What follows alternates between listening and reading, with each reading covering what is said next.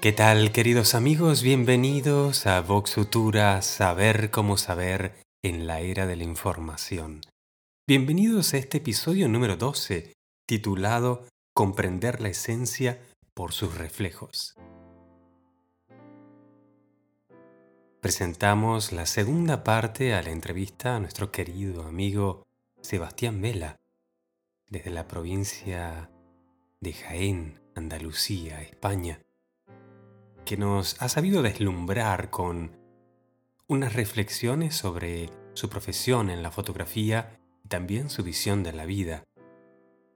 Tantos temas que nos ha ilustrado en la primera parte de esta entrevista en el episodio 11 que te invito a escuchar si no has tenido la oportunidad de hacerlo.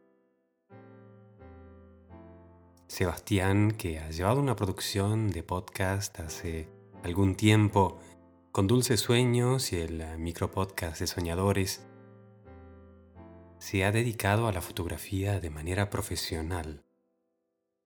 Fotografía creativa, fotografía social, fotografía de calle, fotografía de viaje, fotografía rural. Su vocación por las artes audiovisuales lo han llevado, obviamente, a reflexionar también sobre el valor de las tradiciones locales, en los municipios de Jaén, Andalucía, ha ido descubriendo también la esencia, no solo del territorio, del paisaje, sino también de aquella forma construida de la natura, que es la cultura, la relación con los otros miembros de su comunidad y de su vida, interpretados en sus caminatas matutinas muy temprano, para ver el amanecer todos los días. La reflexión de un fotógrafo que sabe dibujar con la luz y encontrar en la interacción con sus pares el valor de esas tradiciones. Su deseo, su sed de inmortalizarlas con la fotografía. Nos habla de la verdad y la representación fotográfica. Cuánto de ello ayuda a ilustrar los puntos de vista y cuánto de ello también confunde en el periodismo y en el arte. Hicimos una pequeña reflexión sobre Rothko, Goya y tantos artistas que también han tratado de mostrar ese perfil del arte en la representación, en la expresión, en lo figurativo y también en lo abstracto sobre todo.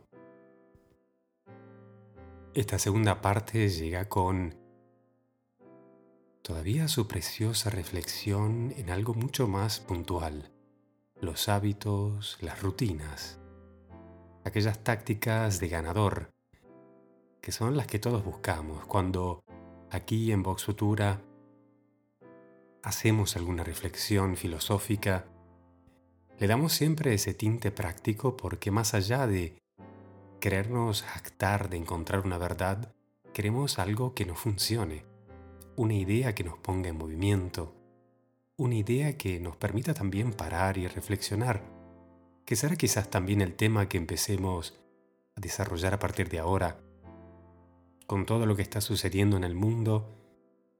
A veces una película de ciencia ficción ya no parece serlo, y aquello que nos parecía imposible o loco, hoy encuentra en las cosas que vemos o que nos cuentan muchas más miles de maravillas que si las tomáramos en serio nos enloquecerían, que si no las tomamos tan en serio, a veces nos deprimen, nos desesperan. Aquí la idea no es caer en esa emboscada, tampoco resistirnos buscando argumentos que le den incluso más fuerza. Lo que estamos buscando es la luz y cómo usarla para dibujar, para mostrar aquello que en esencia tiene tanto valor que vale la pena inmortalizar. Antes de comenzar, quiero una vez más dar la bienvenida formalmente a todos los nuevos miembros, sponsores, patrones y patrones meritorios de tecnologías de creatividad. Tantas nuevas personas que se van sumando a esta gran comunidad internacional alrededor de la investigación, de la producción de podcast y también de todos los materiales que conllevan la producción de estos episodios, una gran interacción entre amigos, colegas, oyentes, gente amante del conocimiento, gente amante del arte, gente con mucha esperanza. El regalo más grande que pudiera yo personalmente haber recibido es poder entrar en contacto con tanta gente linda. Desde ya, muchas gracias. Para aquellos que sientan algún interés o curiosidad, les invito a pasar por oskidaniel.com barra podcasting, buscar el programa que les gusta seguir, por ejemplo Voxutura en este caso, y en la parte superior de la página del, del podcast encuentra una pestaña que dice Patrons. Allí se puede acceder a la plataforma de membresía donde se puede uno inscribir y al mismo tiempo hacer un aporte a discreción. No es una suscripción que se repite, es simplemente un aporte que puede hacerse cuantas veces uno quiera y del monto que uno desee. Vamos a alargar material exclusivo para aquellos que se registren y que va a incluir un sumario, una síntesis de todo lo que producimos aquí a nivel semanal y mensual en los cinco podcasts de tecnologías de creatividad. También una edición especial de consejos de la producción por detrás del escenario en tecnologías de creatividad, con lo que es el equipo que usamos para grabar, el equipo que usamos para trabajar tanto en audio, en video, como en la edición, también en la parte de edición escrita, en la investigación, colección y todo lo que es la parte, digamos, mecánica del trabajo que va por detrás de todo esto. También las aplicaciones que usamos para hacerlo, que sería la parte de programas, de software. Y por último, la parte de productividad, eso que también está muy pedido, cómo logramos organizar el tiempo, cómo le damos una jerarquía de importancia a los temas y los materiales, cómo logramos estudiar, leer, grabar, publicar manifestarnos, comentar, interactuar.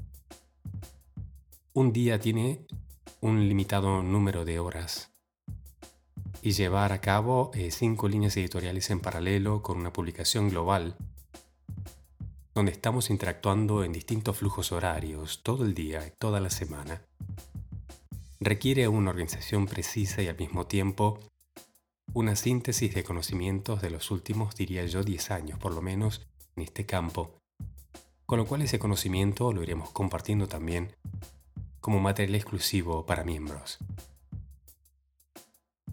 De esta manera, queridos amigos, les presento la segunda parte a la entrevista a Sebastián Vela. La hemos titulado Comprender la esencia por sus reflejos. Espero que tanto como a mí me ha gustado, la disfrutes, la compartas, la comentes. Estaremos esperando tu feedback en nuestro grupo en Tecnologías de Creatividad en Facebook, también en Twitter y por supuesto en oskidaniel.com barra podcasting. Un gran saludo y hasta la próxima.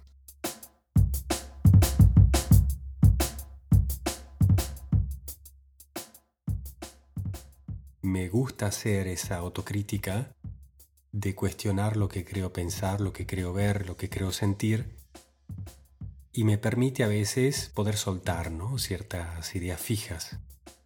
¿Cómo aplicas este tema, digamos, de la introspección, si se puede llamar así, de tu disciplina de la fotografía para tu vida misma, tu propia rutina, tu, ejercicio personal? Cuando una persona se dedica a la fotografía, eh, al principio no, pero conforme va pasando el tiempo y, y vas practicando y, y empieza a crear lo, que vendría a ser crear realmente con la imagen, no solamente captarla.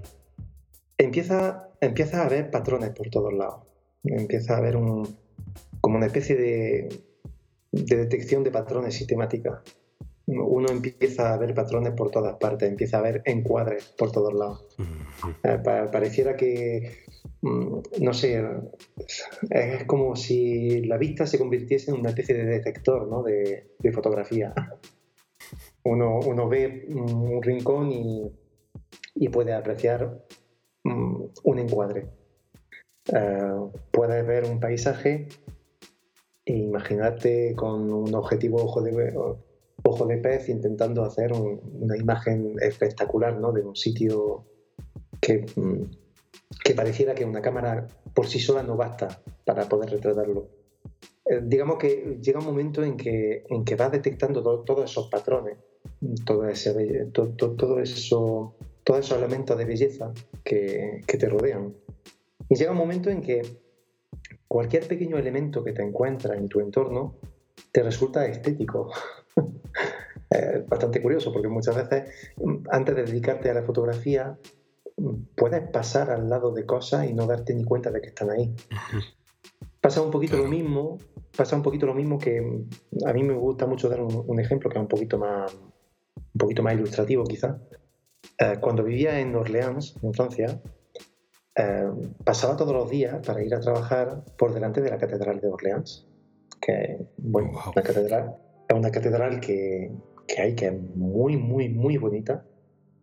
Pero claro, eh, al vivir allí llega un momento en que ya ni la ves. O sea, tiene un, edificio de, no sé, de, 100 metros de altura, por decir algo, y, pareciera que, que, no lo ves. No, estás tan acostumbrado a verlo que ya no vislumbras nada, no, no vislumbras su belleza, no, no eres capaz de, detectar esos pequeños detalles eh, y pareciera que la actividad fotográfica vuelve a despertar ¿no? esa, esa, sensibilidad hacia lo bello.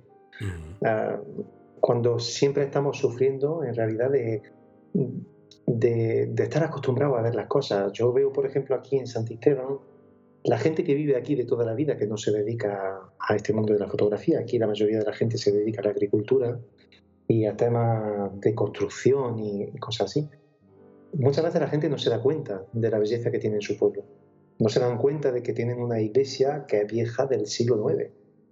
No se dan cuenta de que, de que esa iglesia donde han ido para la boda de un amigo suyo el fin de semana pasado es en realidad una obra, una obra de arte en sí no, lo ven, no consiguen percibirlo porque su acostumbranza al lugar le impide eh, percibir la belleza de, de todas esas cosas. Y es muy interesante lo que, lo que subraya con el tema de, de poner en relación mi actividad con, con, mi vida cotidiana, porque precisamente esa actividad lo que hace es despertar ese, ese, ese radar ¿no? que, que, tenemos cada uno para, para, ver lo que es bonito en nuestro, en nuestro entorno. Y es cierto que desde que empecé con el tema de la fotografía, puedo apreciar que en mi vida cotidiana aprecio mucho más los pequeños detalles, ¿no? Pequeños detalles estéticos que, a los que antes no prestaba atención. Em, también cierta belleza en los gestos de la gente, hmm. en algunas actitudes.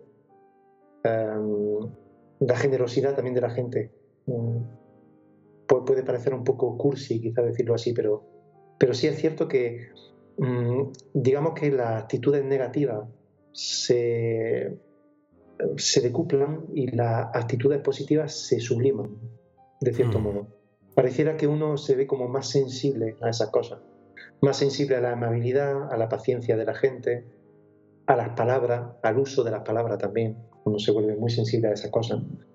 Y, y es increíble todo lo, que, todo lo que despierta una actividad como esa, porque se trata de una actividad de observación y, y si has practicado, bueno, me imagino que claro, que lo habrás hecho, que habrás practicado dibujo de observación. Yo hice un año de, dibujo de observación en Bellas Artes y, y, es una actividad que también crea esa misma sensación, ¿no? Uno se vuelve como más, eh, más sensible a ciertos detalles que antes pasaba por alto.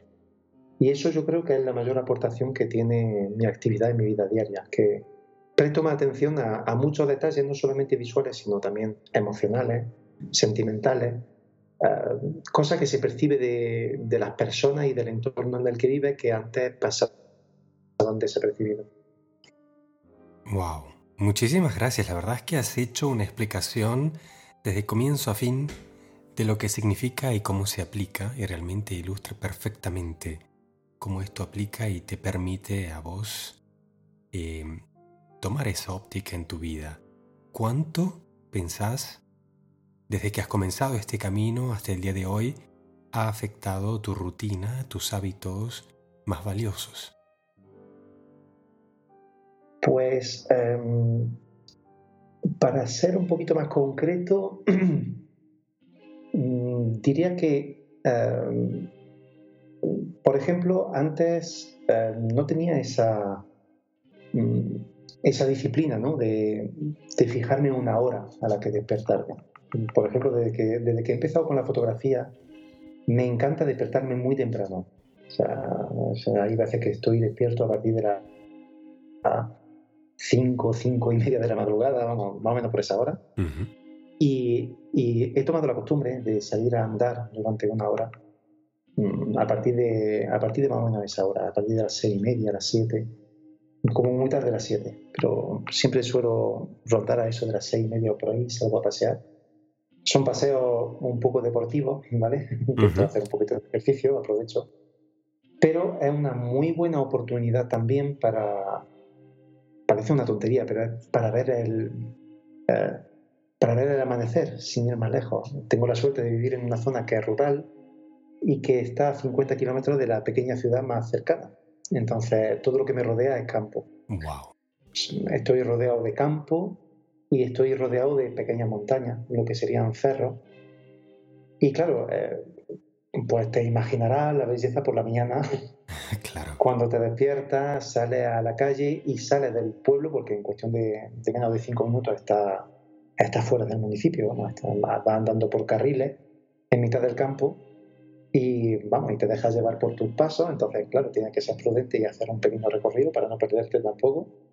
Entonces yo tengo mi pequeño recorrido que lo voy alternando conforme se va presentando la ocasión pero mm, esa rutina que me implanto toda la mañana viene del simple hecho de querer observar el amanecer. Y esa voluntad de querer observar el amanecer es porque muy pronto, al principio de, ejercer la fotografía, mm, eh, incluso mucho antes de ser profesional, es decir, cuando me dedicaba a la, fotografía eh, a nivel amateur, es decir, mientras me estaba dedicando al podcasting, sin ir más lejos, ya practicaba la fotografía amateur.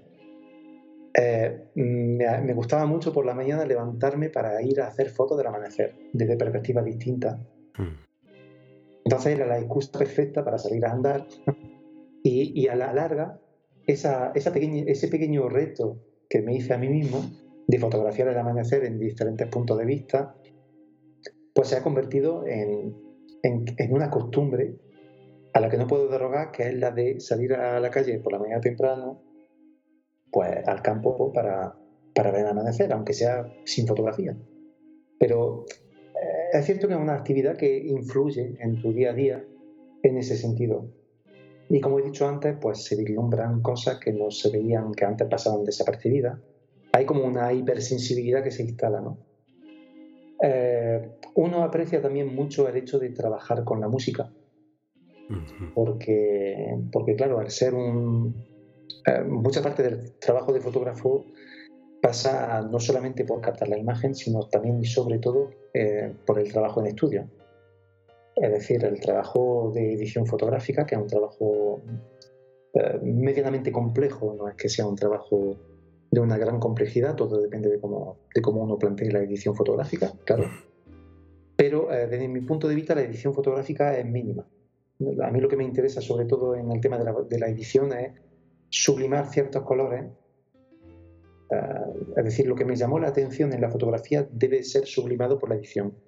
Hmm. Es. Em, a ver, entiendo que hay fotógrafos que eh, utilizan la edición fotográfica para em, exagerar o sublimar mm, lo que captaron. A mí me interesa más eh, Mm, utilizar la edición para devolver a la imagen captada lo que me llamó la atención en ella desde un principio. Es decir, si, si capto una imagen y me llamó la atención su encuadre o me llamó la atención los detalles del entorno, es eso lo que voy a sublimar con la edición fotográfica. Si acaso fue un color lo que me llamó la atención, ese color es lo que voy a sublimar en la imagen. Siempre lo voy a intentar hacer de la forma más sutil posible porque no me gustan las ediciones eh, contundentes. Digamos que no me gustan los efectos, los efectos fuertes en la fotografía. Me, saca del contexto de la fotografía. Cada vez que veo una imagen con filtros, con filtros muy potentes o, que esté muy trabajada, me saca de la imagen. Entonces siempre intento aplicarle una edición que se note, pero que no llame la atención. Que, que la persona que vea mi fotografía pueda a lo mejor notar que se ha intentado sublimar algo, pero que no sepa exactamente qué. Y ahí es donde intento trabajar, al menos lo intento, no sé si lo logro, pero, pero intento mm, enfocar la edición fotográfica en ese sentido. y, y, claro, mm, al ser un trabajo que te ocupa mucho tiempo, eh, es muy importante estar acompañado con buena música, con buenos podcasts. Entonces, entonces la actividad fotográfica también ha hecho que me que si ya era oyente bastante bastante asiduo del mundo del podcasting, pues ahora lo soy todavía más. Me imagino. Yo no soy tan creador, pero sí soy muy, muy oyente. Entonces escucho mucho podcast, mucho podcast y escucho sobre todo mucha música. De hecho, de hecho bueno, nos, seguimos mutuamente en Apple Music, así que seguramente habrá visto alguna lista que haya podido yo escuchar y, y, yo he podido ver también lo que tú escuchas, ¿no? Y es curioso ver cómo hay cierto paralelismo un poquito en los gustos. y, pero sí es verdad que para volver al tema, la fotografía ha también generado eso en mí, la necesidad de estar siempre acompañado con algún tipo de, telón de fondo de sonido de algún tipo.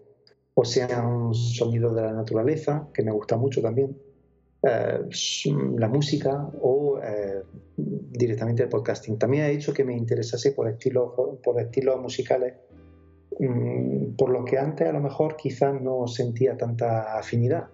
Eh, por ejemplo, últimamente he descubierto, he redescubierto, mejor dicho, el mundo de la música country. parece, parece un estilo de música que nunca me ha interesado demasiado antes, pero llevo desde años para acá eh, pues muy, muy inmerso en, en, ese mundo musical, ¿no? de la música country. Eh, quizá tal, tal, vez sea influido sobre todo por el lugar en el que vivo, pero yo creo que también la actividad fotográfica a la que me dedico también genera la voluntad de querer interesarse por cosas que antes a lo mejor no llamaban tanto la atención. Luego hay otro estilo que también me ha gustado siempre mucho en, música, como la música celta, que, siempre ha sido, sobre todo la música irlandesa, que siempre me ha gustado muchísimo.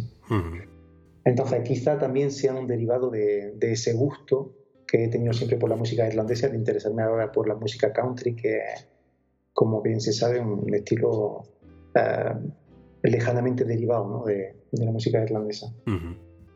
Eh, pero bueno, sí que entiendo que la fotografía de cierto modo despierta ese tipo de nuevos gustos y, y por supuesto pues los nuevos hábitos como, como ese de, de escuchar mucho música y, y, sonido de fondo mientras trabajo. Y, también la, fotografía también ha generado, mm, eso ya no es dentro de, las costumbres o de mi, estilo de vida, ¿no? pero eh, también hace que me interese muchísimo por la nueva tecnología y, ha generado, eso sí, a nivel de hábito, el hecho de informarme muy a menudo de no solamente del mundo de la fotografía, sino del mundo de la informática. Y ya al interesarme por esos dos ámbitos, el de la fotografía y el de la informática, también ha derivado sobre el hecho también de informarme sobre los temas de actualidad, ¿no? Como tú bien has hablado antes, eh, sobre temas, por ejemplo, tan candentes como, como el tema de George Floyd en Estados Unidos, ¿no? que, es la noticia bastante desesperante, la verdad, que, que, ha surgido en los últimos días, ¿no? Pero eh, es verdad que la fotografía te, te, reengancha de cierto modo a tu realidad, ¿no? Te, te permite contar historias, pero te obliga también a mantener siempre un pie en el mundo exterior, siempre te obliga a tener una mirada puesta fuera de tu propio mundo. Entonces, no solamente porque pueda generarte la inspiración, sino también porque es muy importante para poder vislumbrar en una, en una escena lo que realmente importa. Es decir, que no va a ser lo mismo echar una fotografía en tiempo de, de pandemia que echar una fotografía en tiempo de crisis económica o, echar una fotografía en tiempo eh, de bonanza económica. El contexto de la fotografía no va a ser el mismo, ni el centro de interés de la fotografía necesariamente tampoco. Entonces, mm, es muy importante mantener siempre un pie eh, en la actualidad, ¿no? en el mundo real, y no necesariamente siempre sumergirse dentro del mundo creativo al 100%, porque está muy bien eso de soñar, pero siempre tiene que haber un, matiz de realidad en, los sueños que uno crea, ¿no? a nivel artístico. Es importante que siempre haya un contexto real, algo al que, a, lo que el espectador se pueda agarrar para darle un significado a una imagen o a una creación artística. Entonces, en ese sentido, pues también me obliga la actividad fotográfica a, mantenerme siempre bien informado, siempre en la medida de lo posible. Qué interesante ese aspecto. No lo habría pensado yo por ese lado, como un enganche hacia lo que es eh, todavía lo intangible, ¿no? La actividad del artista como el creador de futuro. La responsabilidad en la sociedad por ese sector, digamos, ¿no? Está de alguna manera haciéndole download a lo que se va sintiendo, lo que va latiendo ya como la nueva realidad, pero que todavía no se ve, que no se siente. Y el arte permite de alguna manera ilustrar eso, ¿no? Y no lo habría visto como mm, un complemento a o un enganche a estar al corriente y en la realidad dar ese acceso. Bueno, en realidad, en realidad si, nos enfocamos, eh, si nos enfocamos ya más allá de la fotografía, en el arte en general, eh, el arte tiene dos facetas muy distintas, o por lo menos yo lo veo de esa forma. Eh, es tanto ilustrador de las realidades de su tiempo, como también, de cierto modo, una especie de augurio de lo que está por venir. Entonces, en muchas obras, de hecho, se, perciba, se percibe esa dualidad, ¿no? de, que, de que la obra a la vez describe la sociedad de su tiempo, pero a la vez también nos deja vislumbrar cuál será el futuro de esa sociedad. Hay muchas veces en, la que se, en lo que se ve, eh, yo pongo por ejemplo eh, de eso, bueno, hay muchas obras de Dalí que, que son que tratan del tema del tiempo, ¿no? del tiempo del paso del tiempo y de, y de la perspectiva de futuro también que, que viene reflejada. Pero también está la obra de Picasso, ¿no? el, cuadro Guernica, por ejemplo, es un, es un, buen ejemplo de eso, de cómo ilustrar de forma totalmente emocional una realidad, una realidad que no se ve en la imagen, puesto que Guernica es un cuadro abstracto, pero a través de ese cuadro, a través de los sentimientos que despierta, se crea una visión de la realidad, se crea una interpretación por vía del espectador. Y esa interpretación no solamente tiene que ver con ah, lo que ilustra la obra, sino también con ah, el devenir de, de, lo que iba a ser la Guerra Civil Española. O sea, ese cuadro es como una especie de testimonio que nos da siempre a entender de dónde venimos y hacia dónde vamos. Y yo creo que siempre existe esa dualidad en la obra, en la obra de arte, ¿no? Siempre permiten ilustrar lo que fue de un tiempo, pero también permite vislumbrar lo que va a ser después. Entonces, si partimos de ese sentido, todo lo que se crea a día de hoy es tanto reflejo de nuestra época como de una posible versión del futuro que, que podamos llegar a tener pasa un poquito como con la ciencia ficción, ¿no? Es un poquito eso. Em, digamos que la ciencia ficción empuja ese, ese sentimiento ya a niveles, a niveles muy fuertes, ¿no? La ciencia ficción, su propósito máximo es intentar, por vía de una sociedad futura, eh, por ilustrar lo que son realidades que son del presente.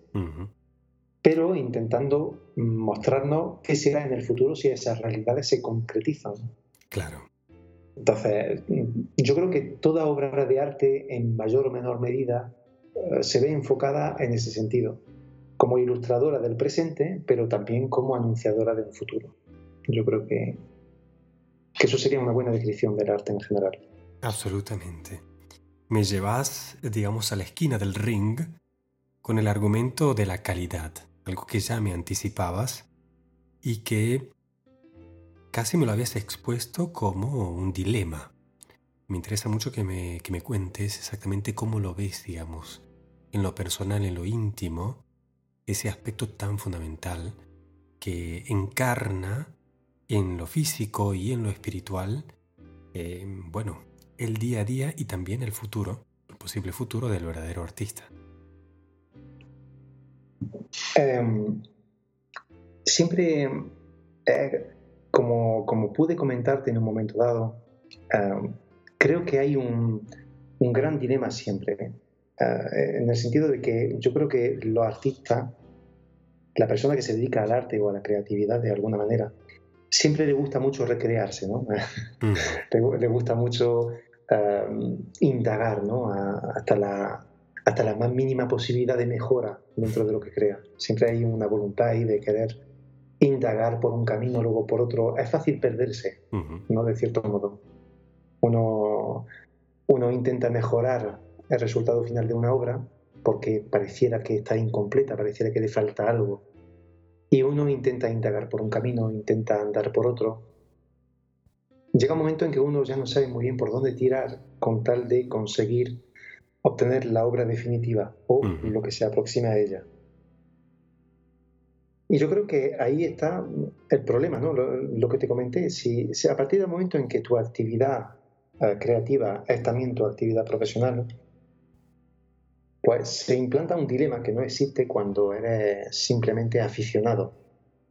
Eh, yo cuando me dedicaba a la fotografía a nivel aficionado, es decir, por mi propia cuenta, a nivel personal, yo tenía todo el tiempo del mundo para poder dedicarle. Podía, ah, no sé, si una fotografía no me gustaba porque había sido tomada de un ángulo, podía volver al día siguiente, volver a retomar esa fotografía, tal vez desde una perspectiva distinta, para darle como más, más sentido ¿no? al propósito de la imagen. Ah, lo que pasa es que, claro, a nivel profesional ya no puedes hacer esa cosa. Ya tiene un tiempo, tiene un plazo, la gente espera. tiene un cliente que satisfacer y un producto que entregar. Entonces, a partir de ese momento ya se instala ese dilema que yo creo que es de lo más complicado para, para, para los profesionales, sea, sea el ámbito que sea el que se dedican, pero creo que está siempre ese dilema entre la calidad y la rapidez. ¿Qué proporcionamos más, la calidad o la rapidez? Yo lo veo sobre todo en el mundo tecnológico. En el mundo tecnológico es flagrante. Eh, vemos, por ejemplo, pues, no sé, para, poner un ejemplo que conozcamos bien, está la marca como Apple, por ejemplo, si la comparamos con una marca, uh, que no sé cuál coger, eh, Xiaomi, por ejemplo, para dar un ejemplo. tendríamos aquí dos marcas que tienen una perspectiva muy distinta de lo que tienen que entregar, una filosofía muy distinta del producto acabado. Xiaomi sería una marca más centrada en lo funcional del producto es decir, de lo que se trata es de ofrecer un producto ah, que pueda proporcionarse a personas que no tengan necesariamente un poder adquisitivo muy grande o que no tengan la intención de gastarse mucho dinero, pero que sí tengan la intención, por ejemplo, de tener un objeto que reúna todas las especificidades que una persona quisiera encontrar. Si, por ejemplo, te compras un teléfono móvil de Xiaomi, sabes que vas a tener todas las opciones posibles e imaginables dentro de tu teléfono aunque ese teléfono mm, no sea caro, mm, pero claro, eso tiene su contraparte. Es decir, lo que no es caro, eh, lo que es barato siempre sale caro al final. En el sentido de que si tú quieres tener un teléfono que lo haga todo y no quieres pagar un precio muy elevado por él, ya sabes que su durabilidad va a ser limitada. Eso siempre se paga por algún sitio, ¿no? Claro. Sin embargo, si cogemos una marca que conocemos bien, como la marca Apple, por ejemplo, ya sabemos que esa marca está mucho más centrada en temas de calidad. Eh, eso se centra, por ejemplo, en el hecho de que una marca pues, sacará a lo mejor 10 modelos distintos al año de su producto estrella, mientras que Apple solamente sacará dos productos al año de su modelo estrella. Entonces, ahí se centra más en la calidad. Quizás sea por querer dedicarle más tiempo, sea para dedicarle los mejores materiales, dedicarle mayor investigación o simplemente querer invertir más dinero en obtener un producto de calidad. Entonces, ahí está siempre el gran dilema, ¿no? Eh, yo creo que en el mundo artístico también se refleja eso. Si tú lo que pretendes es obtener algo rápido, ya sabes que necesariamente la calidad se va a ver reducida. Por mucho que te esfuerces, siempre va a haber una reducción en la calidad. Si estás dispuesto a esperar más, pues ya sabes que, eh, digamos que eh, está la ley de, las de, de, los, Hay como tres, tres posibilidades ¿no? de, casos que podemos, a los que podemos enfrentarnos.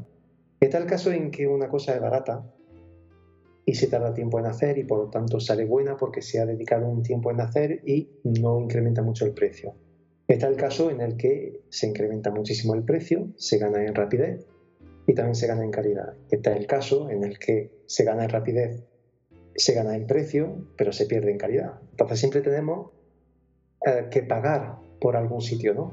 siempre, siempre falta algo. Siempre, si, no, si nos falta tiempo, ya sabemos que perdemos en calidad. Si nos falta, si, si queremos calidad, ya sabemos que mm, vamos a necesitar más tiempo o más dinero. O...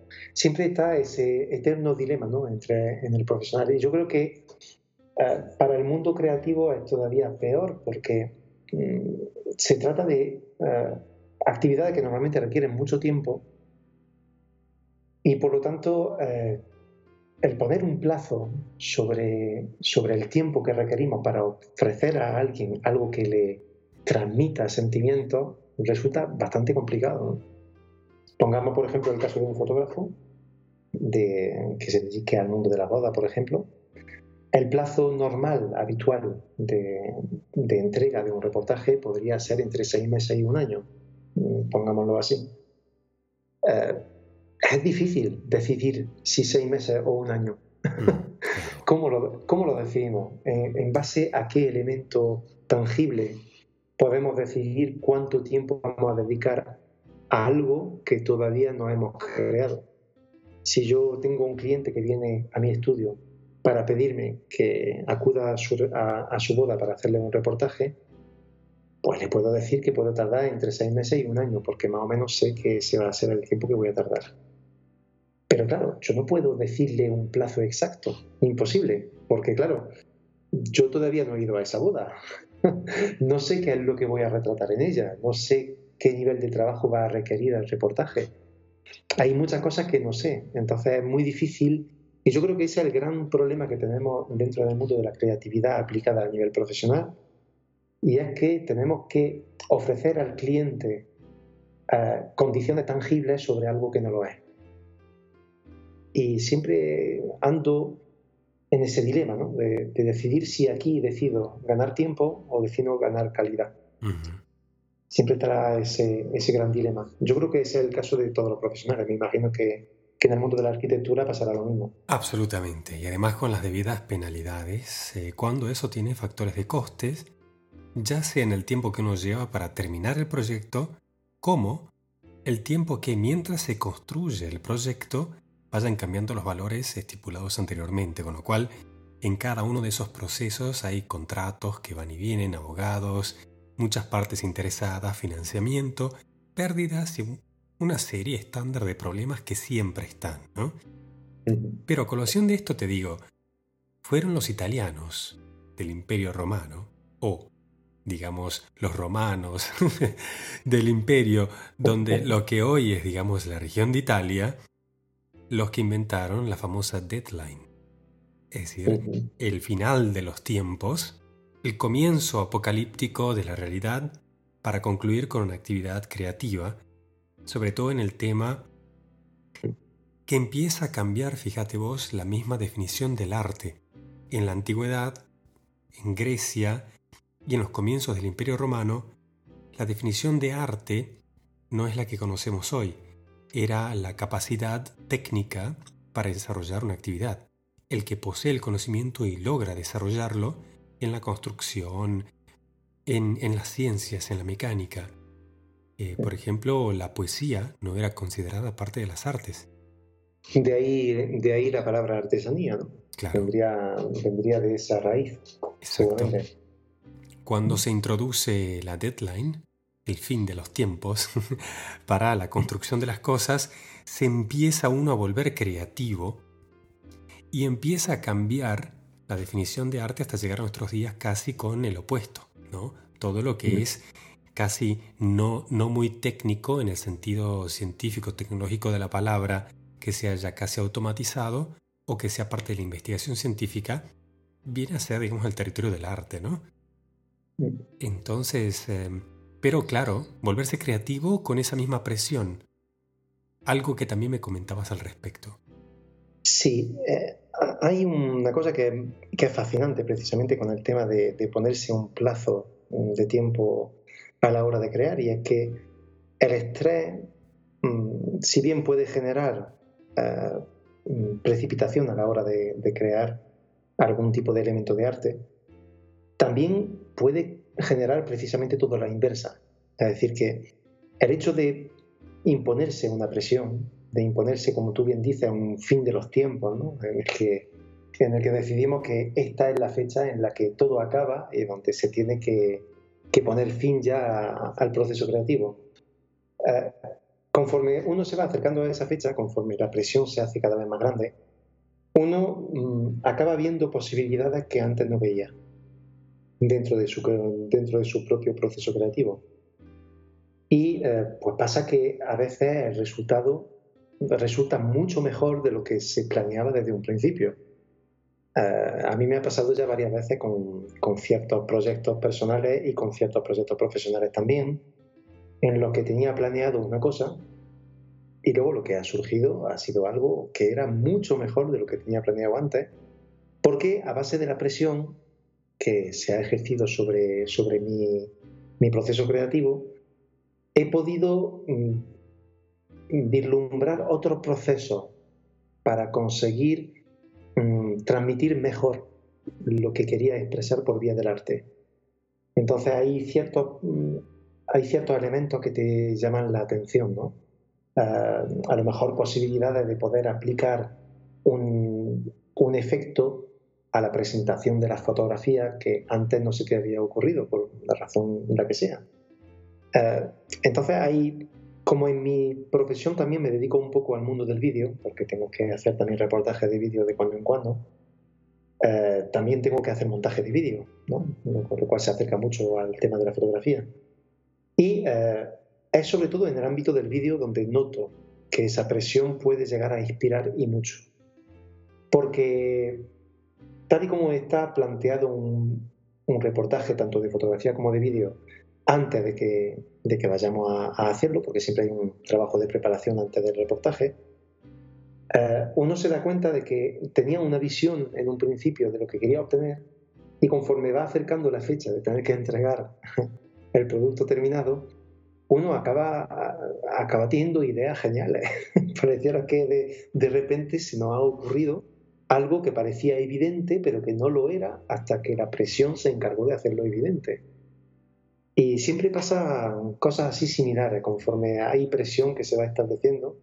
Y es gracioso porque uno mira hacia atrás eh, y mira hacia esos momentos en, los que el trabajo se ha vuelto opresivo, ¿no? Y, y, se, da cuenta de que, de que es increíble, ¿no? Uno, acaba pensando, pero esto es increíble que se me haya ocurrido.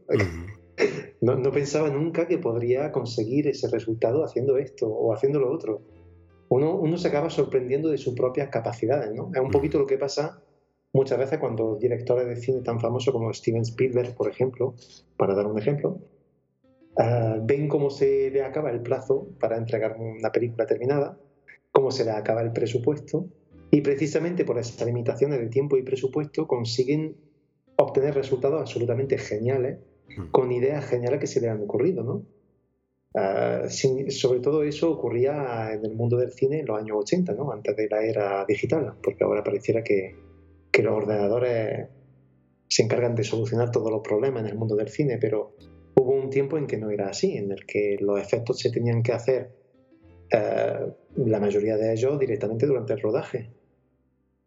Y, Spielberg cuenta eso, ¿no? de, cómo, de cómo consigue, eh, gracias a la presión, encontrar ideas que de otro modo no se le habrían ocurrido, ¿no? con la presión del presupuesto, con la presión de, de los límites, ¿no? como, como fijándose límites una persona consigue trascender su propia creatividad. Y yo creo que a, una escala mucho más reducida, por supuesto, no, no, podemos comparar, pero, eh, pero yo creo que en pequeños procesos creativos como el de la fotografía, como, como en mi caso, creo que ocurre una cosa así como parecida, ¿no? una cosilla que se asemeja a eso, conforme vemos límites por todos lados, límites en presupuesto, límites en plazo, se nos ocurren ideas geniales y uno mira hacia atrás y dice, pero bueno, pero ¿cómo, cómo es posible que se me haya ocurrido esto? ¿no? algo que antes no, se nos habría ocurrido nunca. Qué genial el ejemplo que dabas y la extrapolación también al mundo del cine. Yo cuando eh, expones estos temas hablas de fotografía y los ejemplos, yo prácticamente estoy observando mi vida y veo en todas estas situaciones donde, claro, obviamente eh, todo esto aplica, ¿no? Uno mm, no necesita ni siquiera ponerlo en forma conceptual, el, el pensamiento va automático, ¿no? Uno empieza a hacer un escaneo automático, una autocrítica automática, de donde a veces uno está preocupado por un problema, la presión se le agudiza, ah, nos llega el agua al cuello, estamos también preocupados por algo que por ahí significa el cambio más importante y significativo de nuestra capacidad, de nuestra voluntad, de nuestras posibilidades, con lo cual todo este tema es muy relativo, ¿verdad? Mm, sí, sí, desde luego. Eh, siempre, siempre creo que es importante que el artista se ponga unos límites. Aunque es como dije al principio de la conversación que tenemos, ¿no? Eh, un creativo siempre va a querer recrearse en su propio arte, siempre va a querer indagar hasta la más mínima posibilidad de poder mejorar su, obra, ¿no? Pero creo que, de cierto modo, los límites están aquí también para ponernos precisamente un pie en la realidad, ¿no? Mm, que no nos perdamos dentro de ese mundo de, ensueño que es, la creatividad y que no perdamos de vista que al fin y al cabo lo que se empieza se tiene que concluir. Entonces es como un recordatorio ¿no? perpetuo. Siempre que nos ponemos la presión a la hora de crear algo, eh, siempre intentamos, eh, siempre que intentamos, mm, no sé, eh, trascender los límites de tiempo a los que estamos acostumbrados, e intentamos siempre indagar más en la creatividad, siempre hay ese, ese plazo que nos recuerda que investiga, pero hasta cierto punto. Y mm. si tienes que dar un paso adelante, da, un paso de gigante porque ya es hora. ¿no? Eh, sería un poquito esa la, filosofía detrás de todo eso. Wow. Wow, wow. Muchísimas gracias. Y esto me lleva al punto culmine. Entonces, la pregunta fundamental a la cual nos íbamos aproximando con cierta timidez y de pronto pusiste quinta. Y sería, ¿te ha pasado? ¿Te pasa? ¿O es algo que te inquieta? Una cuestión que muchos hemos visto, que muchos artistas comentan, el hecho de recién, después de haber completado el trabajo, de haberlo entregado, cobrado, depositado, criticado, sellado, levantarse un día, quizás un par de semanas después, y finalmente comprender lo que querían o debían hacer. Exactamente, ¿no? sería, sería como darse cuenta en realidad, y, lo que, y lo que es interesante aquí es que una vez que entrega el trabajo, mm, ese trabajo mm, resulta en lecciones para ti. Es decir, que mm, Tú como artista aprendes no solamente en el proceso de crear, cómo conseguir mejores trabajos para la próxima, sino que también echando la mirada atrás también eh, percibes ¿no? cómo, cómo deberías de, haberlo hecho. Siempre, siempre hay una, una, mirada eh, una mirada en retrospectiva, digamos, del trabajo cumplido. Yo siempre me llama mucho la atención que se trata de un proceso muy natural, creo, creo, por lo menos en mi caso me viene solo, me viene automático. Y es que siempre que mm, termino un trabajo y llevo ya tiempo con ese trabajo terminado y, ya he pasado a, otra cosa, ¿no?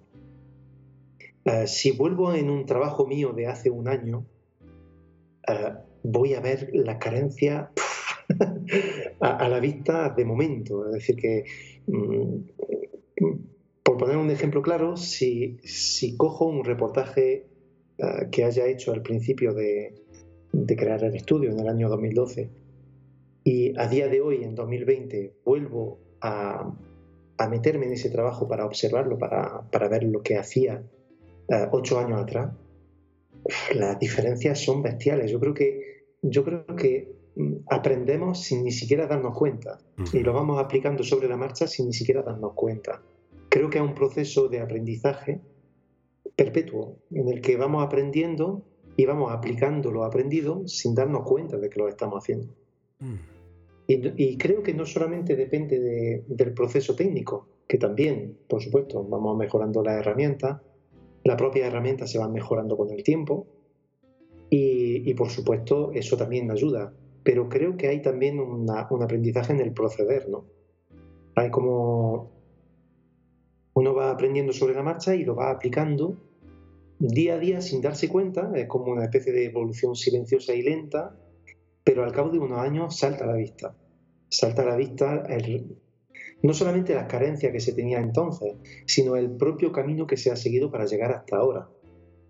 Eh, es un poquito como la lógica de Steve Jobs, ¿no? de, de unir los puntos hacia atrás. Pues aquí sería un poquito lo mismo. Sería esa lógica, ¿no? De uno recorrer el camino sin saber muy bien a dónde le lleva y de repente echa la mirada hacia atrás y puede vislumbrar los puntos que le han llevado a donde está. Y todo acaba cobrando sentido. Y yo creo que en el proceso creativo, sea cual sea, ocurre eso. Ocurre que uno va evolucionando, llevado por el instinto, y va hacia un lugar que desconoce a dónde le llevará. Pero si mira hacia atrás, de repente todo cobra sentido. Parece que los puntos se alinearon justamente para llevar al sitio idóneo en el momento idóneo. Y creo que esa, yo creo que esa es la gran lección que se saca en regla general del mundo creativo, que es como una especie de desarrollo del alma, solo que mm, la propia alma no se da cuenta de que se, se está desarrollando. Hay como algo de, del orden de lo espiritual que se produce, simplemente el ser no es consciente de que se está produciendo. Wow. Bueno, aquí ya tocamos el segundo punto que sería, digamos, meritorio de un par de horas de tertulias más. Em, y realmente me hace reflexionar sobre muchos aspectos que, claro, de manera intuitiva, ahora cuando los veo de esta manera en que los explicas, cobran un valor objetivo. He tenido muchísimas situaciones en los últimos quizás dos años sobre todo, donde después de haber terminado un proyecto, haberlo entregado, completado, todo ya está, nos olvidamos. Sí, sigo conectando puntos hacia atrás, he aprendido cosas, pero me despierto un día, tipo dos o tres semanas después, y realmente tengo la solución de cómo tendría que haberlo hecho. Pero ya trasciende al proyecto en sí, eh, sino que es como que esta idea, ¿cómo no lo he pensado antes? Me he pasado meses o años buscando las variantes y bueno, al final, sí, también he inventado algo genial para resolverlo. Pero después me doy cuenta de que, habiendo crecido en conciencia, todo era mucho más simple, digamos. este, a veces la evolución es una evolución en complejidad, pero, pero a la esencia es como si uno olvidara que sabía. No sé cómo ponerlo. Exactamente, sí. Sí, sí. Eh, yo creo que es precisamente una de, las facetas que. Eh, yo creo que es una faceta derivada de lo que he explicado antes, ¿no? del tema de que eh, en realidad el alma se va nutriendo, pero uno no es consciente de que lo está haciendo. Y, cuando, y llega un momento en el que de repente sale la idea y uno no era consciente de que tenía ya esa idea madurando en sí. Mm. Entonces, eso lo digo para ilustrar el ejemplo que has dado, ¿no? De, de, un trabajo que ya has dado hace tiempo y de repente te das cuenta de que la solución eh, era la que se te acaba de ocurrir en ese momento. Pareciera que todo eso sirve como, como he dicho antes, de aprendizaje, ¿no? Es como un aprendizaje que vamos eh, que vamos acumulando dentro de, uno mismo y que con el tiempo se va haciendo, se va haciendo patente, pero uno no se da cuenta de que se va haciendo patente. Es decir, que pareciera que es un proceso silencioso, pero está ahí y es consistente y consigue su resultado al final, que es obtener soluciones para algo cuando antes éramos o nos sentíamos incapaces de aportarle solución. Yo lo veo eso también en un, en un, ejemplo que te voy a dar, que es un ejemplo muy reciente, ¿no? Eh, bueno, yo, vivo ahora mismo en una casa en un segundo piso eh, de un bloque de apartamentos y tenemos un apartamento muy grande. Y el apartamento muy grande que tenemos se nos ha hecho demasiado grande. Entonces hemos decidido que nos vamos a mudar próximamente y hemos elegido pues, un apartamento que es más barato, más pequeño, pero que corresponde mucho más a nuestra vida, porque vivimos en pareja, mi mujer y yo, pero no tenemos hijos, no, no tenemos, solo estamos nosotros dos y una perrilla pequeña, una Yorkie. Y entonces, esa casa que teníamos pensado en un principio para, para, albergar una familia realmente se nos ha hecho un poco grande. Y estamos ahora mismo en el proceso pues, de, de, de coger una casa más pequeña. Pero claro, eh, ese proceso también supone que hay que hacerle obra, hay que hacerle reformas de, de varios tipos. Y, y claro, yo hace unos años atrás yo era totalmente ignorante de lo que había que hacer en, esos casos. Yo era totalmente ignorante de cómo manejar el material de construcción, era totalmente ignorante de, no sé, de cómo colocar una baldosa o de, o de cómo lechear la baldosa de una pared o ese tipo de cosas, ¿no? Eh, era totalmente ignorante de ese proceso. Y he tenido que aprender sobre la marcha. Y pareciera que, que, se, que se crea como un proceso automático, ¿no? En el que uno no sabe, pero conforme va oyendo, conforme va viendo, eh, conforme incluso va tocando los elementos, poco a poco va descubriendo por sí solo cómo todo eso funciona. Y cuando te quieras dar cuenta, dices, pero bueno, si he sido capaz de hacerlo yo mismo. O sea, yo solo he sido capaz de hacerlo. No sabía lijar una pared y ahora sé lijar una pared. Eh, no era capaz de utilizar una lijadora, ahora sé, sé utilizarla.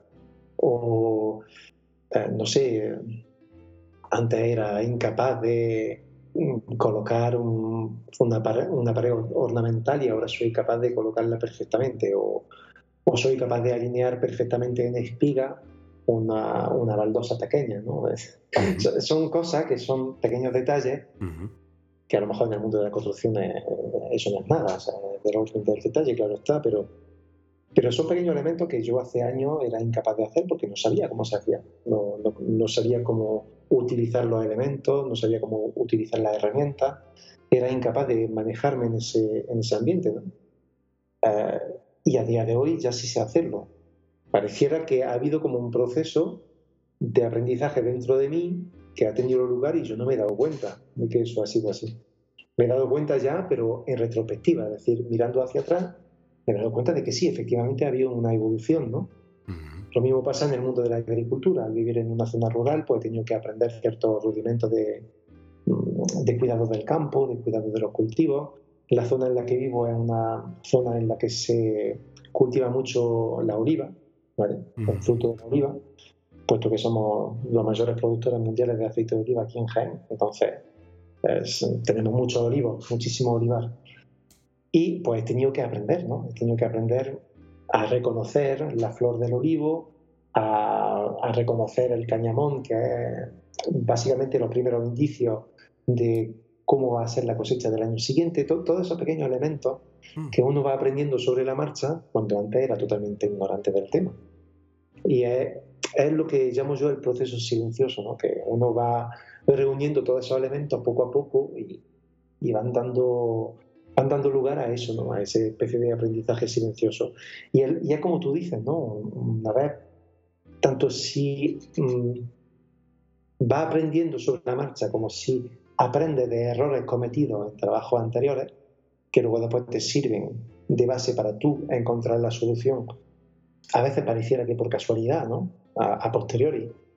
Una solución que, por supuesto, puedes luego después aplicar a, a proyectos futuros eh, todo eso pareciera que ocurre sin más, ¿no? Pareciera que son diferentes condiciones como la presión que, que, se, que se nos aplica con el tema del plazo, con el tema del presupuesto limitado, tanto como la libertad total de poder indagar en diferentes aspectos de la creatividad. O sea, creo que esos dos elementos, tanto la libertad en la creatividad como las limitaciones para poder aplicarlas son precisamente lo que, lo que son los motores de la inspiración, ¿no? Eh, sea cual sea el trabajo al que te dediques. Casi una metáfora, ¿no? De muchas cosas en lo que es el proceso de aprendizaje y al mismo tiempo el proceso cognitivo, o sea, mm, lo que uno se da cuenta, ¿no? Que se, lo que se da cuenta, esos momentos, ajá, que uno va teniendo y que de pronto te hacen más consciente en el sentido de que, claro, te, das cuenta que estás observando y te das cuenta que, que te das cuenta que estás observando y así, parecido como sucede en el arte, sucede en el hacerlo, sucede en el comunicarse y en el reflexionar. Hmm. Exacto, sí. Yo lo pongo, voy a poner eso en paralelo con una cosa, no, sé si estoy acertando o no, pero voy a intentarlo. Bueno, hay una película que mm, he visto hace un, par de años, ¿no? Que se trata del episodio 8 de, la famosa saga de película Star Wars, ¿no? En la que hay una escena que me pareció muy interesante en la película, una escena en la que la protagonista de, la película, el personaje de Rey, eh, cae en una especie de pozo en la isla en la que está haciendo su entrenamiento para ser una Jedi, cae dentro de un pozo que le enfrenta a un espejo, ¿no? Y mm. pareciera en esa escena que de repente entra dentro del espejo ella y ve como sus gestos se van duplicando al infinito, uno detrás de otro. Es decir, uno de sus reflejos crea un, gesto, su otro, refleja, su otro reflejo lo vuelve a reflejar. Y así sucesivamente, hmm. hasta llegar al final de todos los reflejos que supuestamente le otorgará la verdad sobre ella misma. Y esa escena es muy interesante porque mm, me dio la sensación cuando la vi que ilustraba precisamente ese proceso que estamos hablando, ¿no? de que hay como una especie de proceso de repetición a posteriori en el que, en el que vamos mirando hacia atrás y vemos cuáles son los movimientos que nos han llevado hacia aquí. Pero una vez que hemos llegado hasta aquí, podemos hacer un gesto que se va a reproducir en el futuro y que se va a perfeccionar para conseguir un resultado mayor que será, en cierto modo, nuestra verdad, ¿no? A nivel creativo. Y me resultó muy interesante esa escena por ese motivo, porque da a entender que básicamente nuestro camino se basa en la duplicación de gestos, en, como si intentáramos perfeccionar unos gestos, gestos que tienen una influencia sobre el futuro. ¿no? Hacemos un gesto y, es un poco como el, como el efecto mariposa, ¿verdad? Mm, que uno, uno crea una acción y esa acción tiene consecuencias imprevisibles. No sabemos hacia dónde nos va a llevar, no sabemos cómo se va a duplicar ese gesto, no sabemos si el hecho de hacer las cosas de una determinada manera va a tener consecuencias o no la va a tener. todo, todo, eso es como una especie de juego de espejos, ¿no? en lo que un gesto se acaba reflejando en el futuro de una determinada manera o se pierde, dependiendo de qué gesto sea y de si ha tenido consecuencias o no, si ha aportado su fruto o no. Yo creo que todo eso es un poquito la gran complejidad del mundo artístico, ¿no? De, de ver qué es lo que nos va a llevar un paso más allá y qué es lo que nos va a dejar estancados en el lugar en el que estamos. Cómo reconocer cuáles van a ser los elementos que creamos que nos van a hacer avanzar o cuáles son los elementos que creamos que nos van a estancar. Y ahí está un poquito también el riego, el pequeño riego que corre el artista siempre, que se dedica a una actividad nueva, algo que pareciera le sobrepasa, pero en realidad va aprendiendo poco a poco. ¿Cuáles son los gestos que te estancan? ¿Cuáles son los gestos que te hacen avanzar? Me hace reflexionar mucho lo que decís y la verdad es que yo trato de alguna manera de ponerlo aquí en las notas del programa. Quizás esto sea digno de un segundo título de esta tertulia, que podría llamarse Comprender la esencia por sus reflejos pero es un ejercicio también de reflexión, también un ejercicio cognitivo que hasta un cierto punto se puede anticipar, pero que solo en su complejidad se entiende cuando ya está parte, digamos, del pasado, ¿no? Bien, bien. La verdad es que me dejas un poco... Eso, eso es lo lindo, ¿no? De, de por ahí poder em, así de manera espontánea intercambiar estas reflexiones sobre una cosa que parece ser cotidiana, ¿no? Y, pero sabemos que hay algo más ahí, ¿no? Lo estamos sintiendo. Es que, siempre, siempre hay algo más en lo cotidiano. Siempre...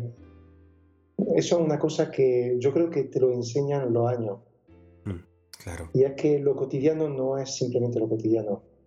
Lo cotidiano siempre encierra algo más. Hay como eh, la repetición constante de cosas es como ese juego de espejo del que hablaba, de, de esa escena de la película, ¿no? Eh, es una repetición. Se, se, repite se repite, pero se va mejorando. Va perfeccionando y acaba definiéndonos, de cierto modo. Es un poquito el juego de lo cotidiano. Algo de verdad tendrá también, ¿no? En la esencia de la vida monástica, ¿no? Wow. Mm. Te agradezco que hayas llevado, digamos, estas reflexiones por este, por este aspecto, por esta perspectiva. Em, me deja sin palabras en positivo, y te agradezco, te agradezco por ello. Estoy seguro de que precisamente como ya en esta tertulia lo anticipamos, vamos a terminar de grabar y yo después en un par de horas voy a decir, ah, tendría que haberte preguntado tal cosa.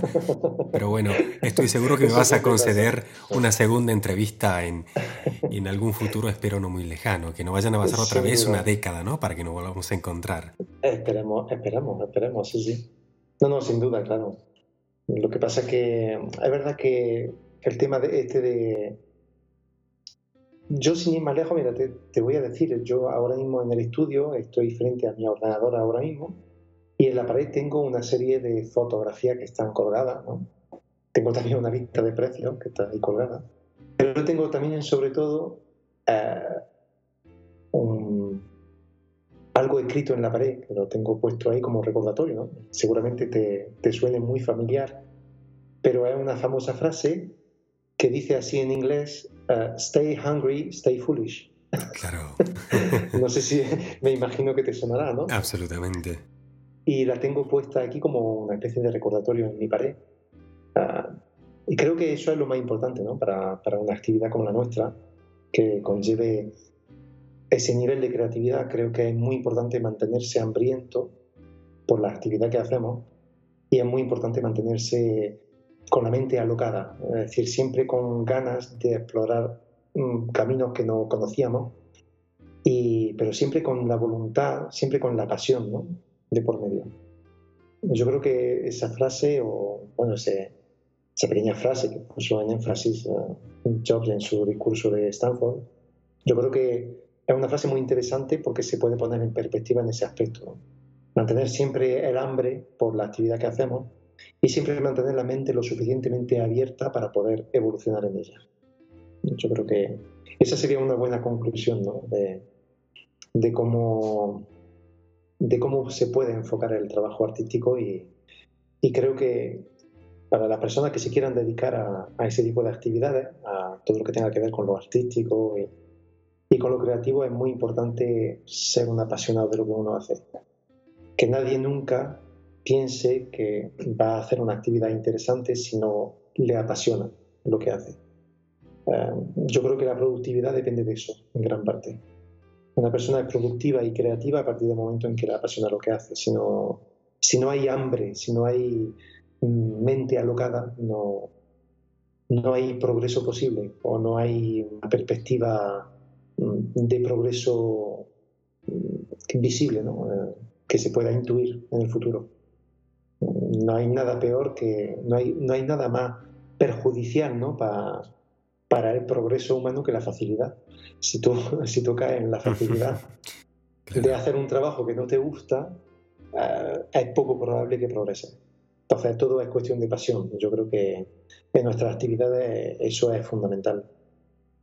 Qué grandes palabras y qué gran manera de coronar esta bueno, esta tertulia, este reencuentro que te agradezco de, corazón, personalmente y en nombre también de todo el equipo y de los oyentes de Vox Futura, te, pedimos desde ya que nos des una segunda oportunidad de interrogarte. Este, espero no, no muy lejos en el tiempo. Y mm, me permito, me permito em, de colocar tus contactos y donde te pueden encontrar también eh, para tu actividad profesional y creativa en las notas del podcast. Y, y nada, si te gustaría coronar esto con algún mensaje hacia los oyentes o quizás también hacia el futuro de lo que de lo que querrías, de lo que imaginas y sobre todo de lo que de corazón quieras decir. Estamos viviendo un momento crucial, importante, que ya ha pasado, digamos, a la categoría de hito en la historia. Este 2020 va a ser recordado sí o sí. Ahora queremos asegurarnos de que sea recordado también por cosas buenas, ¿verdad? Este, ¿qué, ¿qué, crees? Eh, ¿Cuál sería tu deseo? ¿Cuál sería tu mensaje? Eh, ¿Tu visión? Así, de creativo hacia el futuro, inmediato de lo que queda todavía de este momento épico. Pues si, si te parece, me gustaría comentar un, tema de actualidad. Bueno, más que un tema de actualidad, me gustaría comentar la actualidad en general, eh, en el sentido de que mm, mm, está claro que vivimos, que, que vivimos momentos un poco complicados, muy convulsos últimamente. Eh, yo creo que a nivel mundial, de hecho, yo creo que no es solo específico de un solo país o de una sola cultura, creo que a nivel mundial se están viviendo momentos muy delicados, creo que estamos en, un momento de transición, pareciera, pareciera ser que la sociedad atraviesa un momento de transición ahora mismo, y creo que en circunstancias como esa es muy fácil caer en una interpretación sistemáticamente negativa de todo lo que ocurre. Creo que no es así, creo que realmente estamos progresando y creo que como todo progreso mm, se debe desarrollar a partir del sufrimiento. Nunca se consigue progreso sin sufrimiento. Y si la cosa nos parece difícil ahora mismo es porque vamos por el buen camino. Mm. Creo que, creo que esa es la conclusión que sacaría del momento presente y de lo que nos espera en el futuro. Yo siempre soy de los que creen que la facilidad no permite avanzar. Si uno cae en la facilidad, se va a estancar. Es lo que nos estanca. Siempre mirar hacia lo fácil. Eh, siempre mirar, pues como dirían los Jedi, ¿no? El camino más rápido, más fácil. Claro. El que, el que lleva al lado oscuro, ¿no? Claro. Yo, yo creo que esa, esa es un poquito la moraleja. Entonces, si estamos viviendo estos momentos dificultosos, eh, momentos de pandemia, de crisis económica, eh, de guerra fría entre países, de problemas, mm, no sé, eh, hay mucho conflicto en el mundo, ¿no? Pero, mm, pero siempre, siempre nace el sol después de la tormenta. yo creo que siempre que va a haber un sufrimiento podemos tener al menos el consuelo de que seguramente eso nos lleve a, nos lleve a tiempos mejores, aunque, aunque sea difícil, aunque se requiera empatía, aunque sea necesario ponerse en el lugar de lo que sufren, pero, pero creo que no se consigue avanzar sin, sin una dosis de sufrimiento. Entonces, si lo estamos pasando mal, quizás sea la señal de que vamos por buen camino, de que vamos progresando, de que estamos haciendo esfuerzos sobre nosotros mismos y que ese sufrimiento nunca, nunca, nunca un sufrimiento en malo. Siempre, siempre hay algo productivo al final del camino. Si ahora estamos viviendo tiempos malos, por ejemplo, con, el tema que tocaba sobre el tema del racismo en Estados Unidos, que, hemos tenido un ejemplo últimamente del tema, yo quiero esperar que eso conlleve a una concienciación de la sociedad que permita a la gente salir adelante, en el sentido de que se acepte por fin el hecho de que no hay colores, no existen los colores, como bien hemos dicho al principio de la tertulia. No existen los colores. Es la luz la que crea la ilusión del color. Pero el color no existe. Todos los seres humanos somos idénticos, somos lo mismo. Y solo hacemos diferencia porque nos interesa hacerla. En realidad no existen. El color de la piel es solamente una característica de la personalidad de cada uno, nada más. Y creo que es importante tener en cuenta todos esos elementos porque son los que hacen progresar la sociedad. Y creo que si nos cuesta progresar y, todos esos asuntos nos crean sufrimiento, yo creo que es una buena ocasión para la sociedad de tomar conciencia de lo que es importante y de lo que no lo es. Y por eso yo me siento muy optimista. Siempre he sido muy optimista. Y creo que siempre un mal lleva un bien.